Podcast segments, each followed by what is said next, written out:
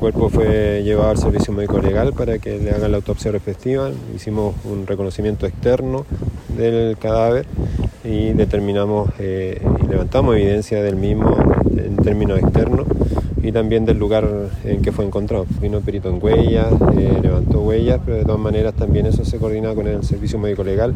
Al menos sabemos que eh, la familia ha hecho un primer reconocimiento externo, al menos de las ropas, pero las condiciones del cuerpo también permiten mejor esperar las pericias correspondientes.